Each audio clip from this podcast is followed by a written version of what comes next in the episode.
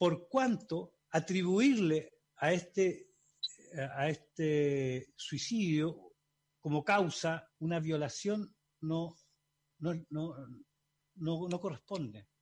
Los, hechos se prueban por, por el hecho concreto. Aquí leo, sin conciencia, incapacidad de poder. No está eso, no hay delito. Ajá.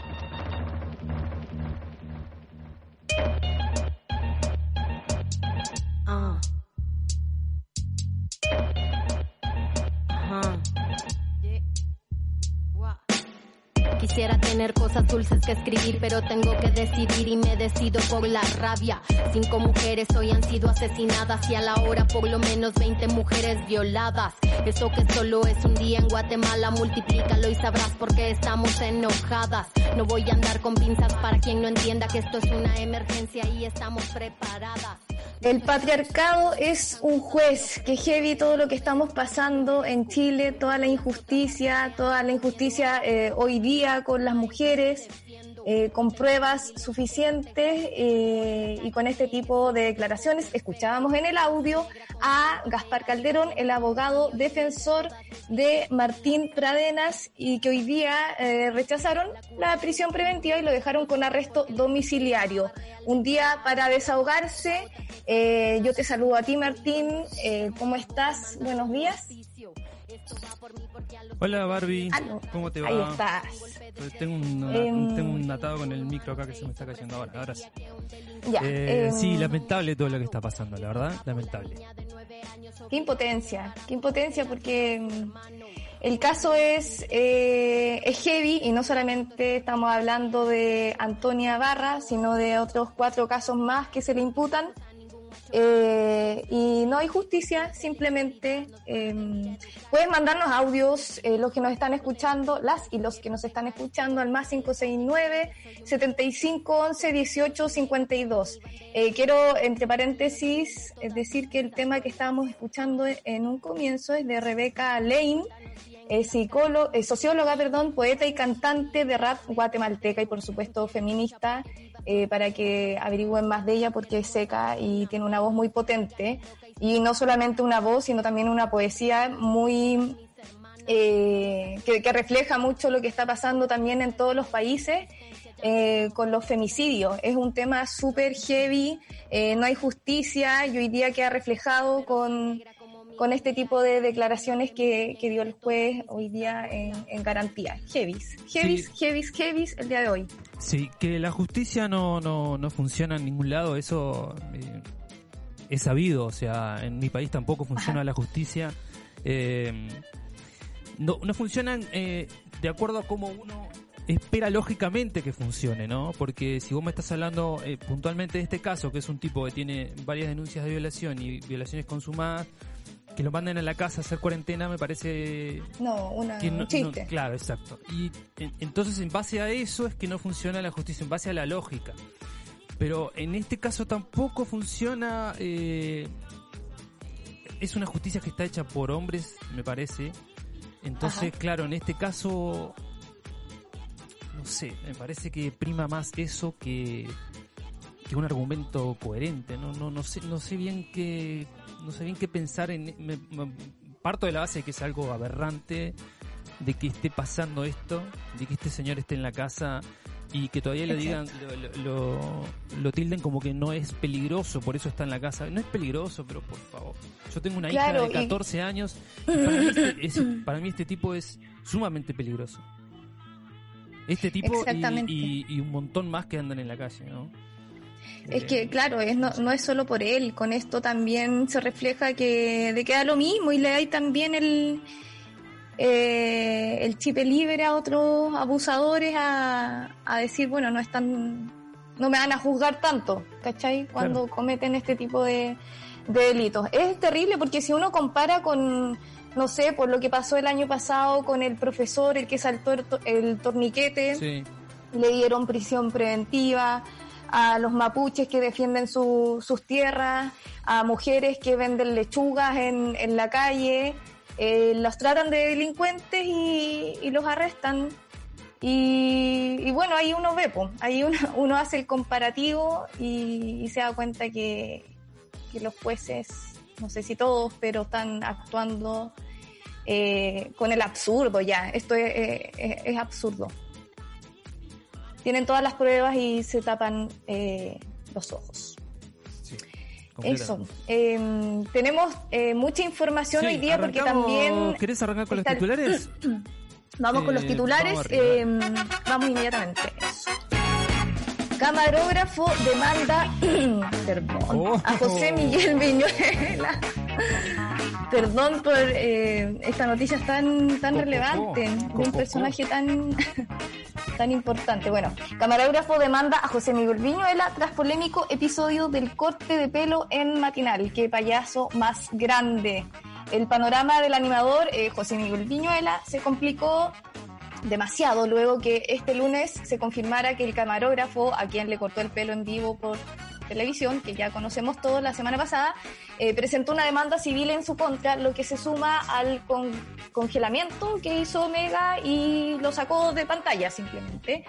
Eh, no sé si viste su Instagram, el de José Miguel Viñuela. Puso una foto de Jesús. Dijo en ti confío, no sé qué carajo, una cosa así. Sí, anticonfío. Oh, Pobre. pelotudo. Bueno, su- según publicó ADN, la acción legal la presentó el abogado Roberto Ávila en, en el juzgado civil, en el 23 juzgado civil de Santiago, en donde los montos en dinero no son relevantes, por lo que se busca lo que se busca es otra cosa. Buscamos que se restablezca el derecho a la dignidad de las personas, cualquiera sea su condición social, económica o profesional, y que el tribunal eh, declare que se cometió un acto abusivo, prepotente y arrogante que atentó gravemente contra la dignidad de un camarógrafo a partir de una persona que es rostro de televisión y que se encuentra en una situación social y profesional de superioridad. Sí, dice que lo- el Eh, monto dice sí. que no es relevante, pero yo escuché algo así como 100 millones de pesos, ¿puede ser? Si No 100 tenía idea millones de pesos no son relevantes, ¡oh, mi amigo! claro. Con 100 millones de pesos, mal ¿sabés, que no. sabés cómo, ¿sabés cuántos años funciona esta radio con esa plata? Uf, de acá que me muera. Uh. Oye, pero qué, qué prepotente José Miguel Viñuela, qué asco de video. A mí yo no había visto el video, me, me lo contaron primero y dije, no, es que no podía. Y el, y el video es peor de como yo me lo imaginé. El Sí. weón como que, no sé, como su cara, su actitud, le agarra el pelo con, con una fuerza y, con la tijera no, no podía cortar y como que, no, no, mal, todo asqueroso. Sí, igual eh, este este señor Viñuela ya ha tenido estas eh, ex- excentricidades, por llamarlo de alguna Sí. manera, ¿no? Em, yo me acuerdo el año pasado, o el otro, no me acuerdo cuándo, o sea, eh, que se subió con un columpio con, con Maldonado, con Pati Maldonado, y, Ah, y la vieja se cayó, ¿te acordás que casi se quiebra la columna? Sí, pero el, el loco estaba en, eh, eh, tenía una obsesión con subir a, la- a la- a esta señora al columpio Sí. y le daba y le daba el quería. columpio y le avisaron, vos se va a romper, se va a romper y se terminó rompiendo. O sea, esas actitudes medias como que, no sé... ¡ah! Y estáis avalando heavy el, el bullying. Estáis estáis en un matinal Es que, imbécil, puta, ¿no? ojalá nadie viera los matinales, pero eh, igual están expuestos a, a niños. Entonces, Yo que sabés lo que, niños ¿sabés lo que escuché? Que yo le- no vean sé- esta mierda. Yo no sé si es ¿Mm? cierto o no, pero yo escuché que él tiene contrato eh, hasta fin de año con el matinal. eh, no así Jara ni, ni, este, ni otro más que se fue, no me acuerdo quién más. Quizá terminaron el contrato y no se lo renovaron. Él tiene contrato, cree, fue lo que leí, no sé si es cierto o no. Si alguien ¿Ya? no sabe, que, que nos diga.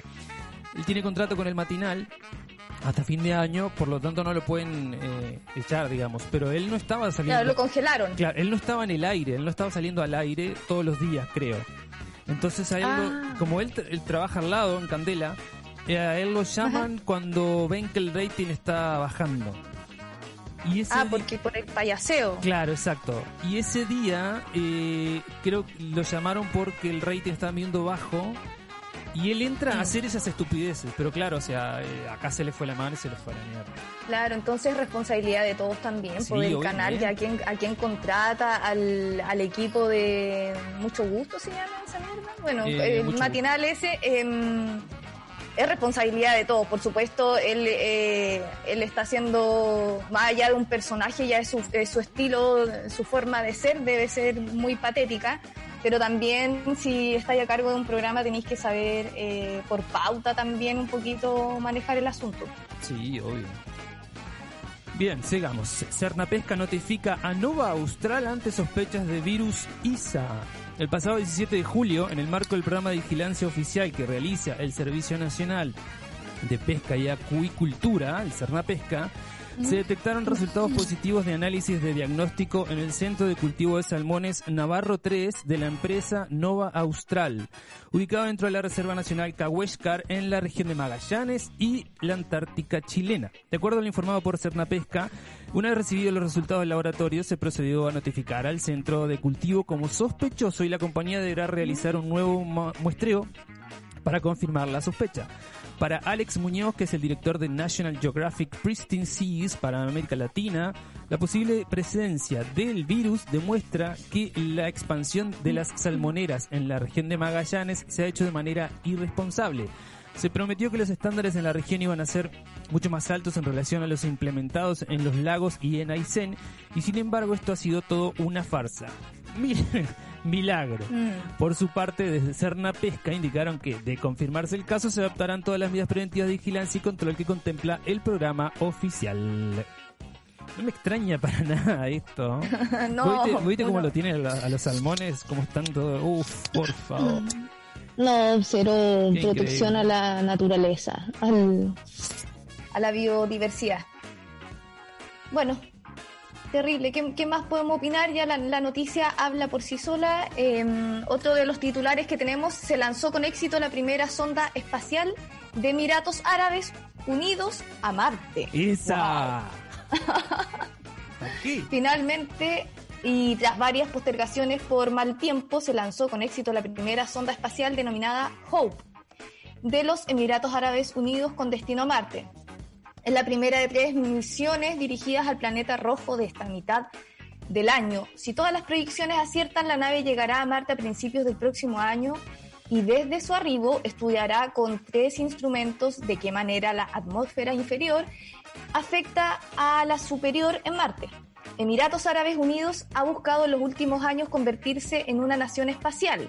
Primero ha construido un programa de energía nuclear y luego envió a un astronauta al espacio. Ahora quiere unirse a otro club de élite lanzando a Marte la sonda Esperanza, qué bonito nombre, que tiene el objetivo de proporcionar una imagen completa de la dinámica meteorológica de la atmósfera de Marte y favorecer los avances científicos hacia la colonización humana del mismo en los próximos 100 años. La misión a Marte de los Emiratos y la sonda Hope eh, suponen la culminación de un esfuerzo de transferencia de conocimiento y desarrollo conjunto de los ingenieros emiratis con socios de todo el mundo para diseñar y fabricar los dispositivos y naves espaciales de los Emiratos, contando además con un equipo científico integrado en un 80% por mujeres. Eso último está buenísimo. Sí, pero eh, son japonesas porque Emiratos Árabes no, no tiene la, la tecnología como para hacerlo. Ah, claro. Entonces le arrendó el, el- el cohete a Japón, le arrendó los espacios a Japón y le arrendó el equipo técnico y científico, arrendó entre comillas, ¿no? A Japón y Claro. está, está conformado por Un 80% valevista. de mujeres, claro, porque en los Emiratos el tema de la libertad de las mujeres no, no, no está muy... no, son súper machistas. po. Exacto. Eh, Barbie, tenemos un audio Ah, que, si escuchémoslo. te parece, lo escuchamos en este momento. Hola Bárbara, hola Martín. Hola. Puta que duele Chile, ¿ah? Puta cómo duele Chile, weón. Si no es una es la otra, si no es de un lado es del otro lado. Duele mucho Chile. Y Pradenas, caso de Pradenas, puta sí, pues, weón. Eh, un poco las chiquillas en el Mercurio retrógrado también lo hablaban recién, como que después de todo esto que vemos, de todo este circo, ¿qué, qué condiciones se nos dan a nosotros, sobre todo, a qué condiciones se les dan a las mujeres, weón, para poder ir a, a denunciar o pedir ayuda, si en verdad cuando se pide ayuda, después de todo lo que cuesta, eh, resuelve un eh, tribunal que es estrictamente patriarcal y una mierda.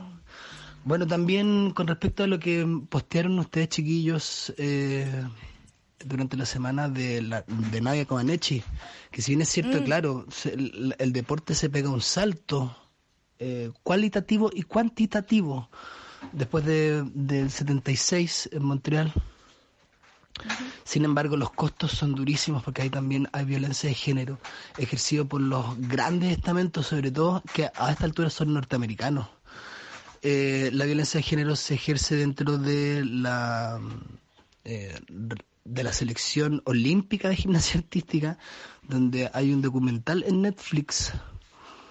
Eh, Atleta A se llama el documental, Mm. donde expone la violencia de género que existe dentro de el- la selección norteamericana olímpica y donde hay un testimonio de una chica que la bajan de la, de la selección eh, olímpica uno o dos meses antes de, eh, de que sean los Juegos, justamente porque ella denunció a un kinesiólogo un kinesiólogo que ejercía violencia de género contra las eh, deportistas que atendía. Entenderán ustedes que una gimnasta debe asistir estrictamente diariamente al kinesiólogo para atenderse lo que produce este deporte en el cuerpo de ellas. Bueno, es tremendo. Vean Atleta A, deprímanse un poco más y ahí vemos que la violencia de género está expresada en todo el mundo y en todos los círculos y por favor no más violencia de género, por favor. Un saludo enorme a la comunidad holística. Abrazos. Abrazos. Gracias, Eva, por ese dato. Eh, está súper interesante ese tema porque, claro, uno, uno ve los triunfos, de repente como, eh, como en ciertos países eh, crecen con los Juegos Olímpicos, ganan premios y se destacan, pero detrás de eso hay otros sacrificios que, que es importante también averiguar. Así que está bueno ese dato del, del Netflix. Y volviendo con, con el caso Pradenas, tú decías eh, algo súper importante porque yo vi también muchos comentarios de mierda que de repente eh, eh, gente dice así como, ay, ¿por qué si habían cuatro casos más de abuso? ¿Por qué recién ahora vienen a hablar? Que es como la típica eh, justificación de mierda que, que algunos encuentran.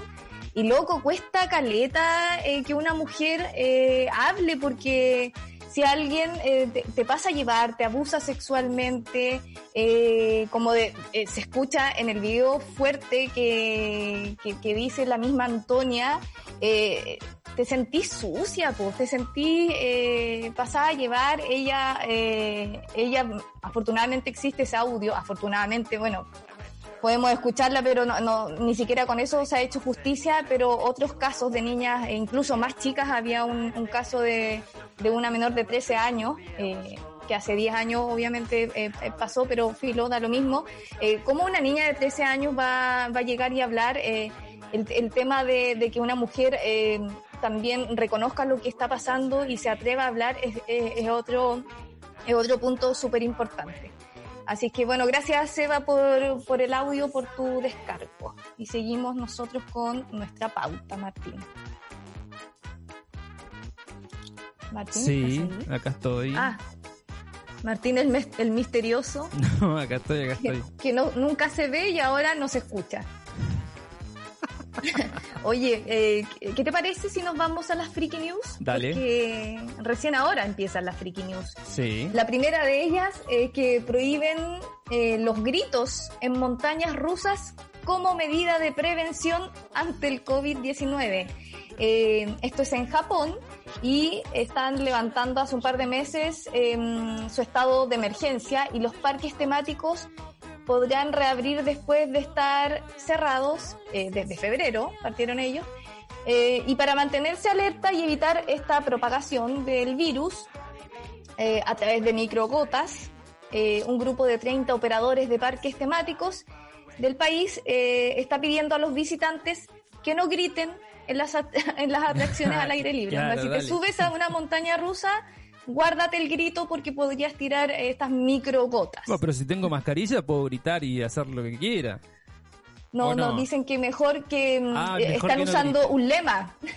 Por favor, griten dentro de sus corazones. Oh, es el lema que ellos eh, pusieron para, para una campaña que lanzaron y, y, y es muy chistoso porque aparecen dos funcionarios del, del parque en una montaña rusa eh, muy alta, muy extrema, y ellos aparecen eh, con mascarillas, pero en, en silencio también, no, no grites, sin cero expresión. Imagínate Fantasilandia acá.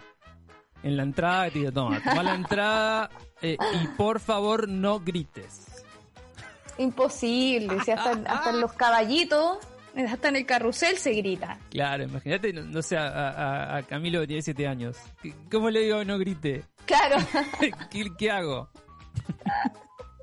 ¡No grites! mejor, mejor no abran, por favor. Claro, ¿quién se Eh, bueno, otra noticia friki es que ofrecen vuelos falsos para turistas nostálgicos, para gente desesperada que no puede eh, quedarse quieta en su casa y que parece que le sobra el tiempo y las lucas. Un aeropuerto taiwanés tiene la solución para estas personas que están sufriendo por no poder viajar. Un itinerario falso donde se realiza primero el check-in, el control de pasaportes, control de seguridad, todo. Lo mismo como si uno llegara al aeropuerto para hacer un viaje, incluso aborda, se aborda el avión. Lo único diferente es que los viajeros nunca salen del aeropuerto. Claro, hay un, hay un boludo que agarra y empieza a hacer. Ah, claro. Por favor, abróchense su cinturón.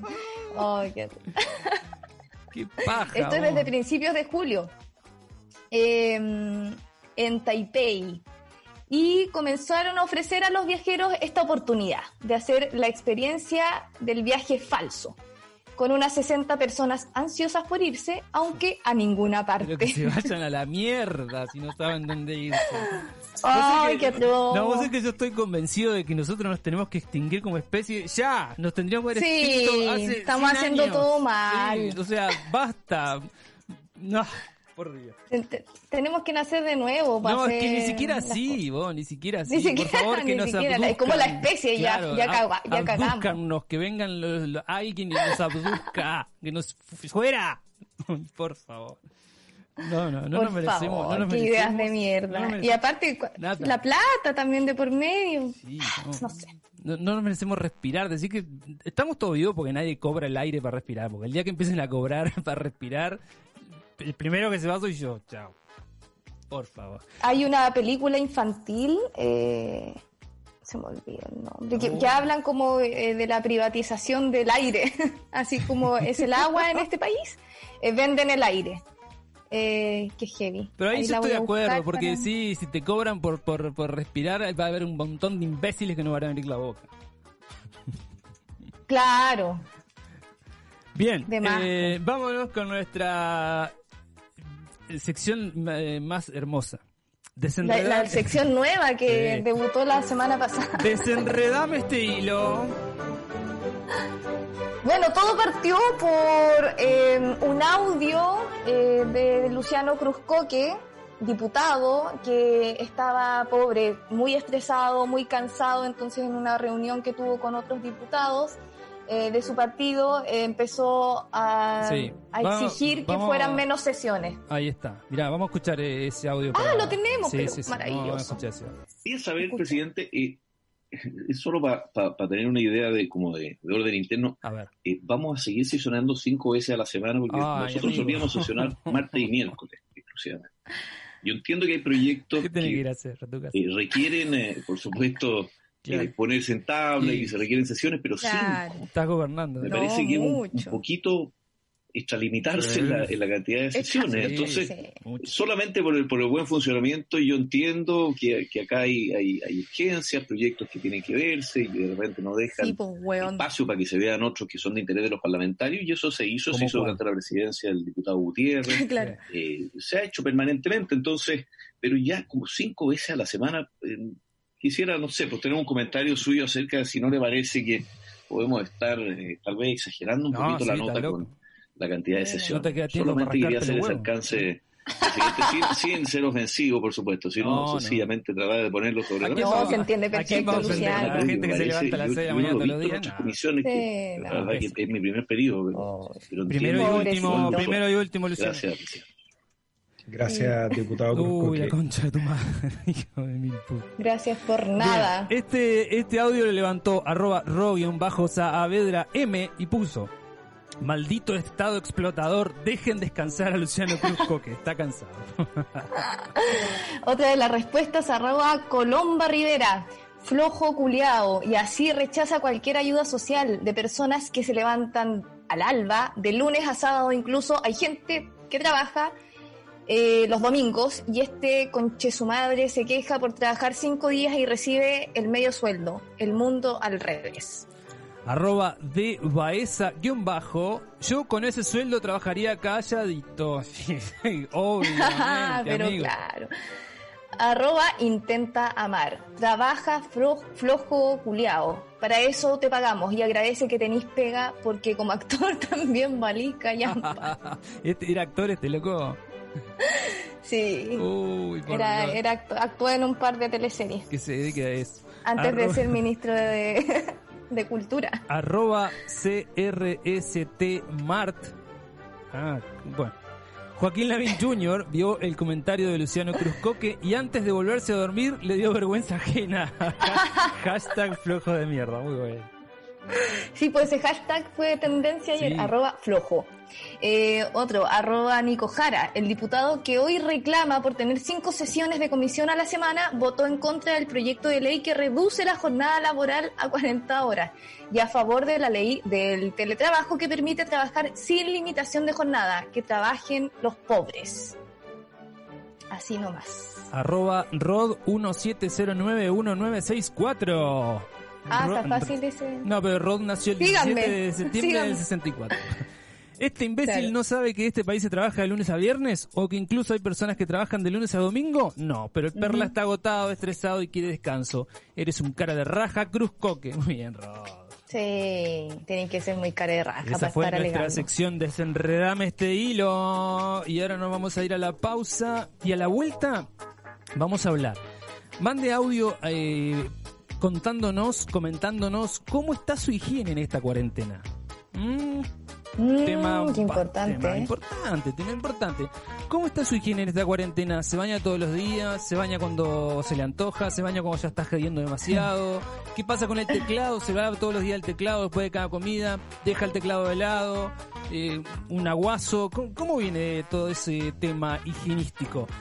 Coméntenos al más 569 75 111 852 y tenemos preparado un informe sobre la higiene en la Edad Media que nos huele un poco mal, Barbie.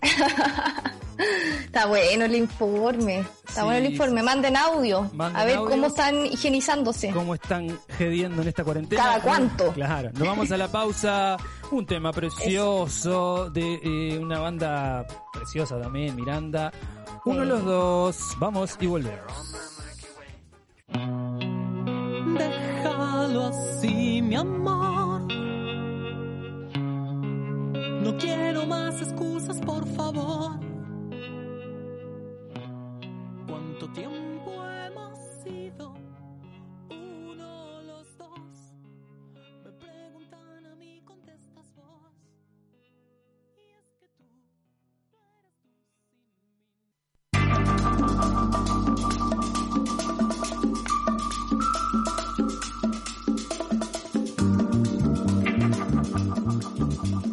Segundo bloque en nuestra cron de contexto del día de hoy. Estamos junto a Barbie eh, recibiendo sus audios sobre cómo viene la higiene en esta cuarentena, amigue. ¿Se baña todos los días? ¿No se baña nunca? ¿Cómo viene la mano? Eh, ¿Por qué? Porque vamos, primero va a, haber- va a venir una sección que bastardeada por la señora Bárbara Guzmán. Bastardeada, así, así lo dije. Eh, que no quería que saliera más y a pedido del público Martín. que no quería que nunca saliera. ¿Por qué cambian las cosas? No, ¿y puedo dar mi, mi punto de vista, por favor? ¿Sobre Creo qué? que las efemérides, y aquí los que nos escuchan podrían opinar también, quizás tirar dos, pero buenas, y profundizar. ¿No? Ok. Es No. tu se- sección. Pará, eh, dale, vamos. empecemos con las efemérides. 1944. Finaliza la conferencia económica de Bretton Woods que acordó la creación del Fondo Monetario Internacional y del Banco Mundial. 1962.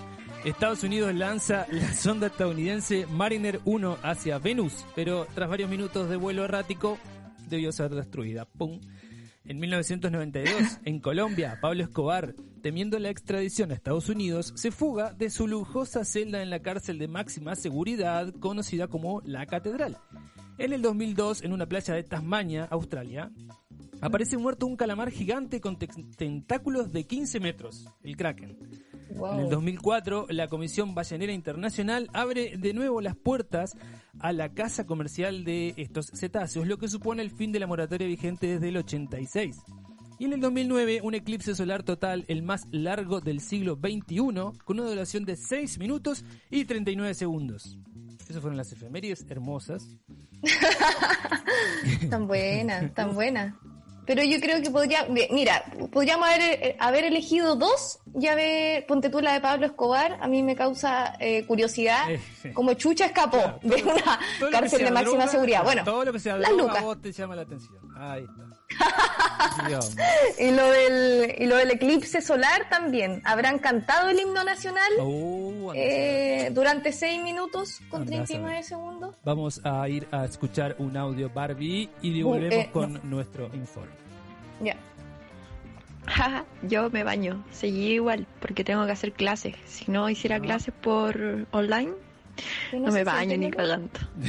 Y puta, es difícil soltar el teclado, po, porque uno es profe y tiene que estar ahí constantemente respondiéndole a los chiquillos porque se me ponen nerviosos. po. Así que tengo que seguir contestándoles. Pero eso, me baño para estar al frente del computador y me baño para hacer las cápsulas educativas. Y sería. ¿Está bien? Qué buena. En una de esas Cruzco que eso estaba alegando, que se está ten- se tenía que bañar todos los días para estar al frente de la cámara. Como que tendrá ganas de no bañarse. Puede ser, puede Pobre ser. gallo, ¿cachai? Sí, Qué pena por esto. Que gana como 8 palos y uno siendo profe gana como 500 lucas y tiene que trabajar casi todos los días de la semana. Onda, fin de semana es igual. Sí. Respetemos Sí. a Cruzco, que también, que pobre Sí. loco. No le da lo que gana tampoco. Para mantener su. Imbécil de mierda. Bueno. Ahora sí, lo prometido es deuda. Vamos con nuestro informe sobre la higiene en la Edad Media.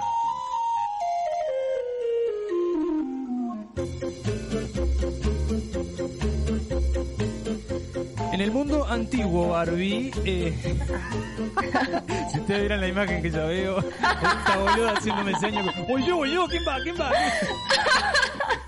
Hola. Tranquila, tranquila, bola, tranquila. En el mundo antiguo, el aseo constituía casi un culto.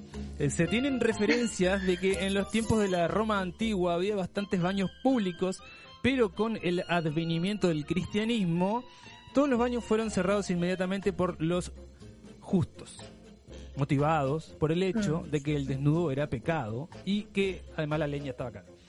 Pero como era la higiene entonces, durante el transcurso de la Edad Media, estamos hablando del 470 después de Cristo al 1500 más o menos. ¿Cómo era la higiene ahí? Oye, un periodo bien largo. Sí. Existían primero gabinetes higiénicos. A modo de ejemplo, el Palacio de Versalles en París tenía pocos baños. En total, eh, se calculan que unas 20.000 personas llegaron a vivir en él. En muchos lugares de las instalaciones, en lugar de excusados y retretes, o la taza de los water, simplemente, había sirvientes que traían un recipiente cuando se los reclamaba. Por desgracia, bueno, una, una época también de mucha esclavitud. Por desgracia, no siempre llegaban a tiempo, por lo que en ocasiones extremas algunos hacían sus necesidades en el rincón disponible más cercano.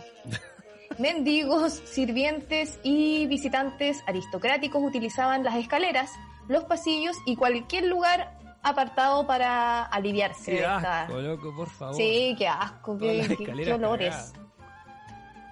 El duque Saint Simon eh, relató en sus memorias de Luis eh, XIV que la Princess de Harcourt, estoy pronunciando horrible, Princess una noble... fra- Harcourt. Era más fácil de lo que Sí, yo, le, yo le pongo color con el inglés para hacer como que, como que sabo. A veces orinaba mientras caminaba. Oh, Mira, amiga. así nomás, sin ninguna vergüenza. Me meo, qué tanta weá. Dejando un rastro terrible detrás de ella que hacía que los sirvientes desearan mandarla al diablo. Una práctica usual era lanzar los desperdicios por las ventanas. Oh, no, te. Sí. De ahí surge la expresión agua va. Agua va, Expresión que nunca había escuchado. Sí, ¿cómo no, boluda? Sí, agua va. Va, ¿no? Porque la utilizaban porque, claro, eh, meaban y cagaban en un balde y después se lo tiraban por la ventana. Y entonces avisaban al que iba por la calle para que se corriera y no le cayera la Voy a tirar arriba. mi mierda. Claro. Al menos avisaban. Bueno, por lo menos avisaban. De ahí surge la expresión consciente. agua va. Agua va. Ay, Dios. Vestimenta. En las películas actuales vemos a las personas de esa época sacudirse o abanicarse, pero no por el calor, sino por el mal olor que emitían. Las faldas hechas con un armazón de alambre fueron hechas a propósito para contener el olor de las partes íntimas. La ropa usada era lavada con ceniza y orina y no se solían cambiar la ropa en meses. Qué asco. Un ejemplo de ello era la reina Isabel la Católica, que según dicen los biógrafos de la época, solo se bañó y se cambió la ropa interior dos veces en su vida. Oh, no puedo. Como apenas se cambiaban de ropa, era obvio que estuviera plagada de todo tipo de bichos como piojos, Claro. garrapatas y pequeñas arañas, entre otros. ¿Vos te imaginás eso? Uf. El tipo de infección Qué asco, que deben haber tenido. Pues qué las asco. mujeres las mujeres tenían una falda enorme toda acampanada que era como una que era un armazón de alambre Sí, y claro abajo de para que, eso pa' que se le ventilara se, la. se meaban y se cagaban y, se- y los varones también tenían unos eh, pantalones que tenían como en la parte de los muslos y en la parte de la Ajá. pelvis eran más eh, mm, tenían mucho más tela y tenían un armazón también que también servía para Ah. cagarse y mearse sin que nadie se diera cuenta Claro, po. qué asco. Bueno, en, en algunas partes también los hombres usaban falda, debe haber sido por lo mismo, para ventilarse ahí la- sí claro las Sí, socias. sí. Bueno, y ni, ni que hablar del, del, del pelo, ¿no? Porque la mayoría Claro. la mayoría estaba rapado porque no existían shampoo, Porque es muy no existía higiénico, ¿verdad, po? Claro. Y la mayoría estaba lleno de piojos, entonces eh, la mayoría estaban casi todos rapados, hombres y mujeres, y usaban pelucas. Ah, claro, viste claro. que ahí era muy común usar pelucas, de esas pelucas eh, grandotas eh, que, que utilizaban no solo los nobles, o sea, bueno, Mm. mayoritariamente, Oye, pero- mayoritariamente los nobles, sí. Quizás Pero- Luciano Cruzco que debería hacer eso, raparse nomás y no preocuparse de estarse bañando para Yo que no se canse. sí, imagínate que se rape y se ponga una peluquita de esas blancas con, Eso. con, con rulito. De esa blanca, claro. La blanca con Como de noble. Oye, en cuanto a los baños, no era costumbre ducharse debido al frío y la casi de, agua corriente además. po. Podían pasar meses o años sin que las personas se bañaran, aunque había baños públicos, eran demasiado caros. Así que las familias enteras compartían el mismo agua para bañarse. Onda, en una fuente echaban como un pañito, se enjuagaban el pañito, pero con la misma agua eh, corría. Entre los familiares.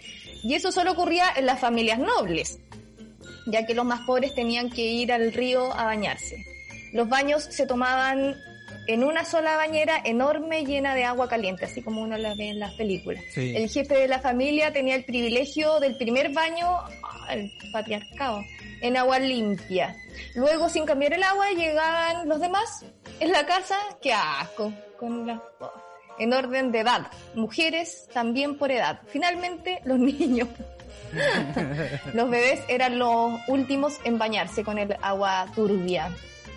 Eh, cuando llegaba su turno, el agua en la bañera estaba tan sucia que era imposible matar No, que era a un bebé adentro. Que era posible matarlo.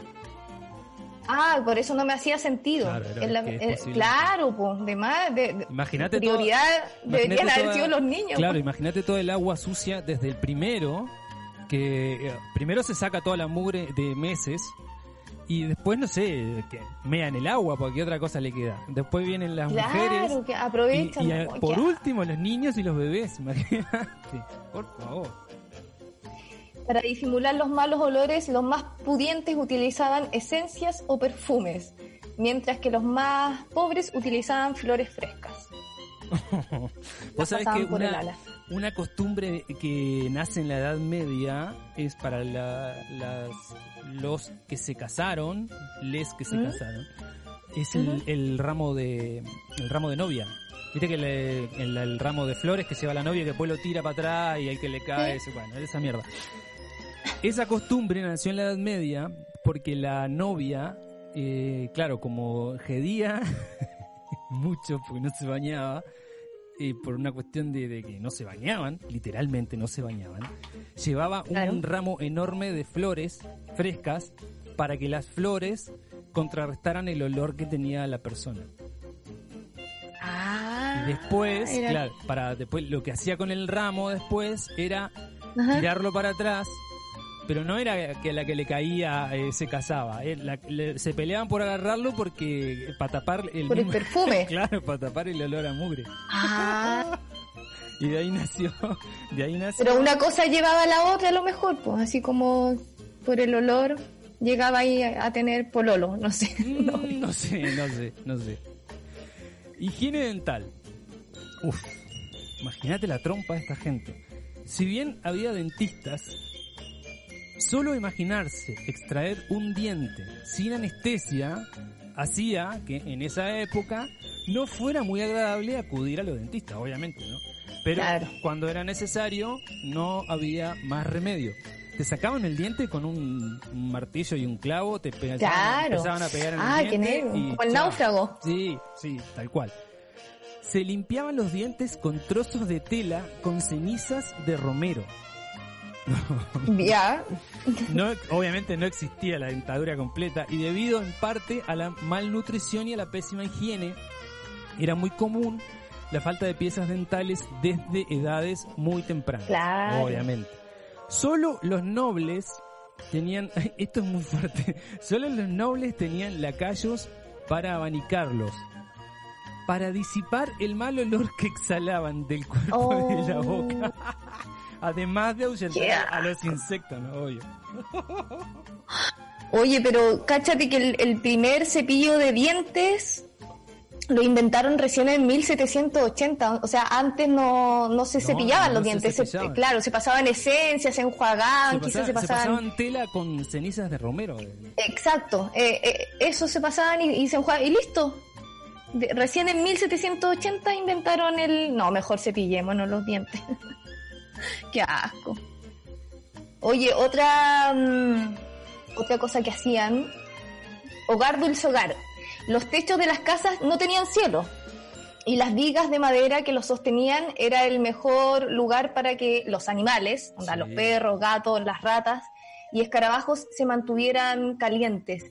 Cuando llovía, las filtraciones obligaban a los animales a saltar al suelo. De aquí nace la expresión están lloviendo perros y gatos. Los suelos eran de paja y para disimular los olores mezclaban en ella flores de aroma dulce como lavanda, pétalos de rosa, manzanilla y margaritas. Las camas eran víctimas de todo tipo de bichos. Incluso las aves llegaban a cagar ahí en la cama. Los colchones. Claro, porque al no tener techo, eh, es- Claro, es una invitación a todo el mundo a decir, venga. ¿Qué haces? Acá nosotros, nosotros ahora nos preocupamos de los ácaros que pueden, podríamos tener en el colchón y por eso como que uno los ventila, le pasa el isopor. Pero no, esta weá llegaba a la ave simplemente y, y se cagaban.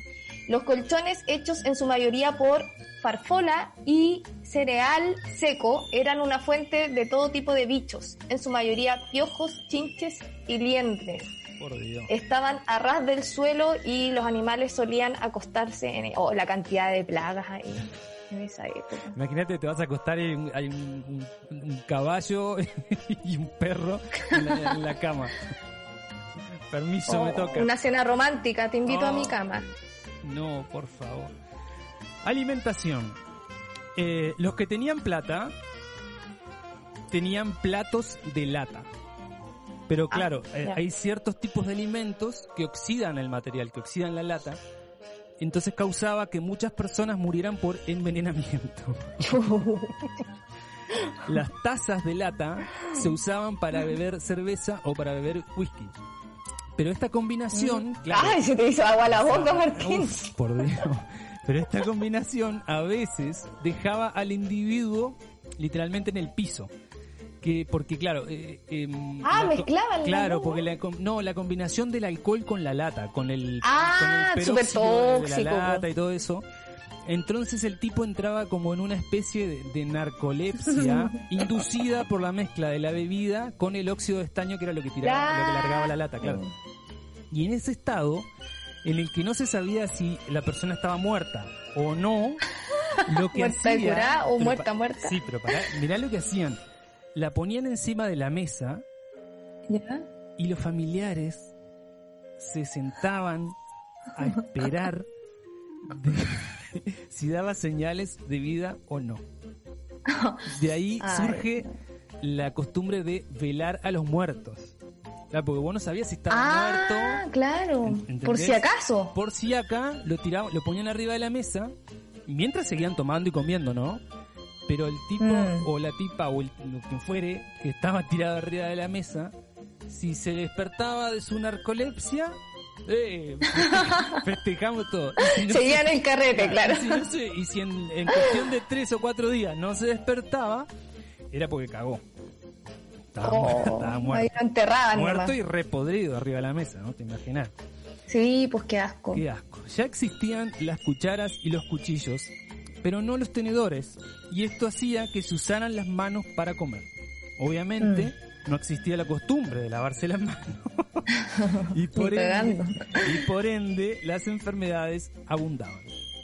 Durante el verano, los granjeros se quedaban sin trigo para hacer pan y usaban el centeno que estaba almacenado en los hilos. El problema ¿Ya? es que el centeno generalmente está contaminado con ergot, que es un hongo alucinógeno que produce efectos similares al LSD. Por eso había tantas creaciones artísticas en esa época. Qué hermoso esto. Qué hermoso. Bueno, ahora sabemos que, que no estamos tan mal, entonces si en cuarentena no nos bañamos un día, no es, no es tan terrible. No, no es tanto tampoco, claro. No. Imagínate esta Yo más que nada, ¿sabéis qué? Ya así como confesándonos, yo, yo igual me ducho todos los días, pero más que nada porque para tener energía. Yo me- eso como que igual te da como Sí, ánimo. Yo me ducho todos los pero días. el pelo no me los lavo todos los días. Bueno, yo no tengo mucho pelo, pero me los Bueno, lavo, me lo lavo cada dos días, ponele tres. Pero, pero sí me baño todos los días y hay días que me baño hasta dos veces por día. Ah, bueno. Sí. No, pero eso ya siempre, es muy... siempre me, me levanto Mucho gasto y me de baño. agua. Siempre me levanto y me baño porque si no, no, no puedo despertarme. Es, es imposible que me pueda Mm. despertar. O sea, ya, si no me baño, quedo de mal humor. O sea, Sí, no, como que no Sí. empezáis bien no, no el empiezo día. bien el día. Es una cascadura de huevo. Entonces me tengo que levantar y bañarme enseguida. Y después en la tarde, eh, ahora que estoy, que estamos con radio y estoy haciendo yo el doble horario, el doble turno, eh, me- Ay, pobre Martín. ¿Cómo se vería Cruzco que con tu jornada laboral? Oh, estaría fulminadísimo. Bueno, imagínate. Entonces, me levanto. A veces, a veces antes de arrancar el turno en la- de la tarde en la radio me, me ducho de vuelta como para energizarme un poco más. Actualizarse. Claro, la ducha te energiza, eso, eso sin duda. Sí, igual es rico, ponte tú de noche, ducharse. También, también. Sí, acostarse recién duchadito. Exacto. Pero si uno no, no lo hace un día, no tiene nada de malo. No, no pasa nada, nadie va a morirse. No, pero no pasa nada, no, ya. pero- Después de este informe, somos A todos mí- limpios. Sí, a mí me, me, me, me, me gusta. Me, me gusta. Me ¿Le gusta el, el agua? Me gusta el agua, me gusta bañarme en el día. ¿Con agua eh, caliente o, o quita de hielo? Pasadita caliente, no tan fría, pero pasadita para caliente. Ma- Más, más para caliente, sí. Sí, sí, ya. sí, sí. No, yo como bien, bien caliente. Bien caliente. Bueno, tampoco como para pelar chanchos, ¿no? Pero No, yo he salido roja de la ducha. Ah, y el tampoco- otro día hubo un problema tanto, acá en el edificio con la caldera y cagué nomás. po. Tuve que. Bueno, pasó un día, lo, lo confieso, de toallita húmeda. Ya, chao, toallita húmeda. Oh, su, Al día 2 todavía no daban el agua caliente y dije, ya cagué con agua fría, pero estaba congelada esa weá. su buen aguazo ahí a Jova. Está bien. Ahí sí que quedé despierta. Bueno, y Barbie, este programa se terminó. No, pero qué rápido. se ¿Puedo leer uno, una, em, No. desahogos que No. nos llegaron por el Instagram? No. De buena onda. De me sacaron de contexto en cuanto a- al caso del día de, de Pradena. Ah, a todo esto, hoy día también se sabe, ¿no? Lo de 10%. la aprobación del 10%, ¿no? Sí, arrancaba como a la una o a las dos de la tarde, creo. Ah, la- ya la tenemos sesión. para rato todavía con esa resolución. Pero em, lo que pasó hoy día con Martín Pradena, mucha gente eh, comentó, vamos a leer algunos. Javier Maricel eh, Love dice, un chiste la justicia en este país. Se está tratando de normalizar el abuso y eso no está bien, basta. Eh, Viento Sur Creaciones dice, dice que rabia CTM. Eh, Méndez Rivera Sara dice, este modelo y su decadencia al máximo, lo que hace el poder económico. Y por último, hola, soy Reineta, que siempre nos escribe, saludos para ella. Si violan la cuarentena, se van presos. Si nos violan, nos protegen. Los protegen, perdón. Justicia patriarcal de mierda. Ni Pradenas, ni el fiscal, ni la mierda de abogado volverán a tener paz. Dice el abogado que no le interesa el juicio social. Vamos a ver qué tan real es eso. Esas son algunos de los desahogos que nos llegan por arroba, me sacaron de contexto, de contexto, De contexto. de contexto, De contexto. nuestro Instagram. Sí, pagaste la remera. ¿Cómo? Pagaste la La, remera. ah, sí la pagué, Martín, ¿La pagaste? querido. ¿Y pagaste el envío Pero también? por ta- todo, Oh. el total. El total, ahí va- voy a subir una foto después con la con la Con la polera. remera. para Sube, que claro, ponétela y subí la foto, porque si no nadie entiende una mierda. Sí, pues ahí explico todo. De, de hecho, nadie está, está entendiendo lo que nosotros estamos hablando en este Sí, momento. porque si siguen la cuenta, arroba me sacaron de contexto, saben de qué estamos hablando. Ah, sí, pues. Sí, eso, eso es verdad. Bueno, y nos vamos. Este programa se terminó, como dije, pero nos vamos a ir con un grupo que amo, adoro. ¿Y por qué nos vamos a ir con este grupo? ¿Por qué? Atención fanáticos de The Cure. El tecladista de la banda Roger O'Donnell en una reciente entrevista entregó detalles del nuevo disco que prepara la banda, asegurando que el esperado material será el álbum más intenso, triste, dramático y emocional. Vamos, arriba, carajo. Ay, O'Donnell también se refirió a la presión que han sentido como él por Robert Smith por sacar un nuevo álbum y que la espera valdrá la pena. Esto lo posteó La raja. La Qué buena noticia, Martín. Buena. Por supuesto, y nos A vamos a, terminar ir. Positivos. Sí, nos vamos a ir con un tema cortito de Cure que dura 7 minutos 20 nada más. Así que nos vemos la semana que viene, nos escuchamos la semana que viene. Un abrazo, amiga. Un abrazo grande. Chao a todos. Chau.